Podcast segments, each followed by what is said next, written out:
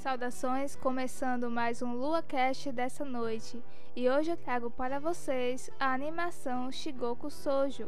É uma animação do gênero terror, mistério, drama e fantasia. Essa animação se baseia-se no mangá que foi escrito por Miyuki Eto, ao qual teve sua publicação em outubro de 2005 a 2008, tendo nove volumes. O anime ficou conhecido no Brasil como Hellgirl ou Garota Infernal e foi dirigido por Takiro Omori e teve sua publicação em 2005 a 2006 com 26 episódios. A outra temporada, chamada Shigoku Sojo Futakamori, continuou com o mesmo diretor e foi exibido entre 2006 e 2007. A terceira temporada, Shigoku Sojo Mitsugane, teve como diretor Hiroshi Watanabe, sendo exibido em 2008 a 2009. A quarta temporada de Shigoku Yoi Togi teve como diretor Takahiro, que dirigiu a primeira e a segunda temporada do anime. Diferente das outras, esse teve 12 episódios e foi lançado em 2006 a 2007. Essas temporadas diferem-se no contexto de aprofundamento sobre a história de Aiema, demonstrando aspectos sombrios que correlacionam-se com os comportamentos humanos frente à tomada de decisões e os tipos de relacionamentos sociais e amorosos. Mas além do mangá e do anime, houve também a adaptação da live action, que foi dirigido por Makoto Naganuma e teve 12 episódios exibidos no Japão pela Nippon TV em 2006.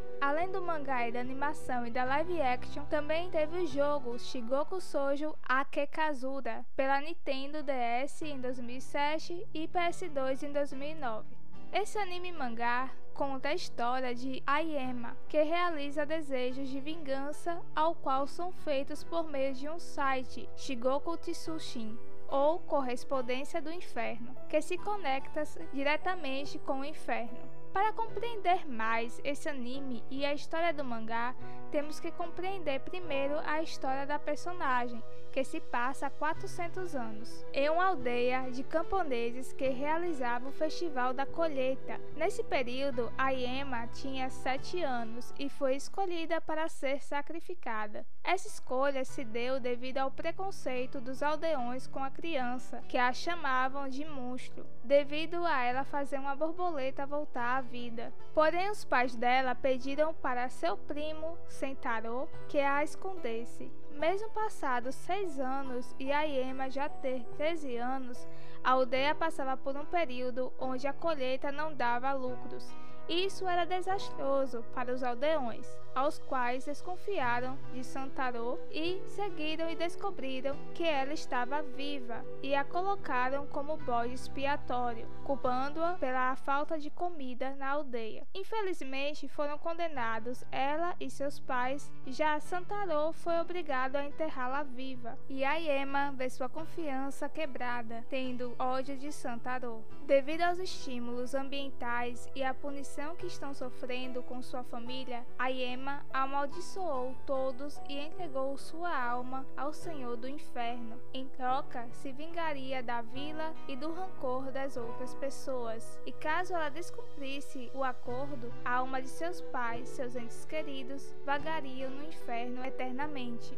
Desde então, a tarefa de Aiema é levar 8 mil almas para o inferno em mil anos, realizando as vinganças. Esse anime abre uma reflexão e uma análise sobre as questões das nossas relações com os outros e como os mesmos tratam elas. Como vemos na animação, aborda a questão do relacionamento, ou seja, como nós nos relacionamos com o mundo e as pessoas, pois até então foi demonstrado na animação em diversas cenas que o relacionamento das pessoas acabam tendo interações que são negativas e positivas. E a carga emocional que essas pessoas carregam nessas interações pode ser de rancor, e até mesmo de ódio, tristeza, mágoas que se perduram durante o tempo. Um outro aspecto abordado na animação é o quanto deixamos as pessoas nos afetarem e o quanto afetamos o outro. É demonstrado nos episódios que muitas vezes deixamos as pessoas afetarem nossa rotina, nosso ambiente, nosso modo de ser e agir, e acabamos não tendo a autonomia necessária para poder impor nossas condições, nossas realizações e desejos, devido à imposição do outro sobre nós. E esse aspecto acaba sendo uma caixinha de Pandora, pois adormece aquelas emoções por um tempo mas elas se voltam novamente em determinados estímulos ambientais, acabam ocorrendo as lembranças, e essas lembranças acabam maltratando não só a pessoa que está sofrendo, mas aquele também que interferiu na vida do outro. E é isso que essa animação vem mostrando para nós. E nos perguntamos que tipo de emoções guardamos, que tipo de resoluções positivas e funcionais damos a essas emoções, pois até então, já que elas perduram, então como direcionar elas? Por isso a importância da gente refletir sobre nossas emoções, sobre como dirigimos nossas vidas e que direcionamento damos a esses sentimentos. Por isso é importante buscar um psicólogo para ter um direcionamento correto. Outro aspecto é o que o ser humano é capaz de fazer, que devido ao rancor que as pessoas guardam durante a vida e à falta de direcionamento dos mesmos, ou então de uma pessoa, como um psicólogo, que dê uma instrução ou orientação sobre a condição emocional do outro e como ele pode resolver de maneira positiva e eficaz a sua vida, acaba muitas vezes a pessoa não buscando esse tipo de orientação psicológica e acaba cometendo devidas catástrofes, por assim dizer, em sua vida e interferindo na vida do outro. Um exemplo é levando as pessoas para o inferno. Uma analogia às nossas questões emocionais. Assista esse anime, leia o mangá, se puder, jogue o jogo, veja live action e reflita sobre suas emoções. Então fico por aqui, se inscreva no meu canal, curta esse vídeo, compartilha, me siga no Instagram, confira Shigoku Sojo. Beijos da lua e tchau!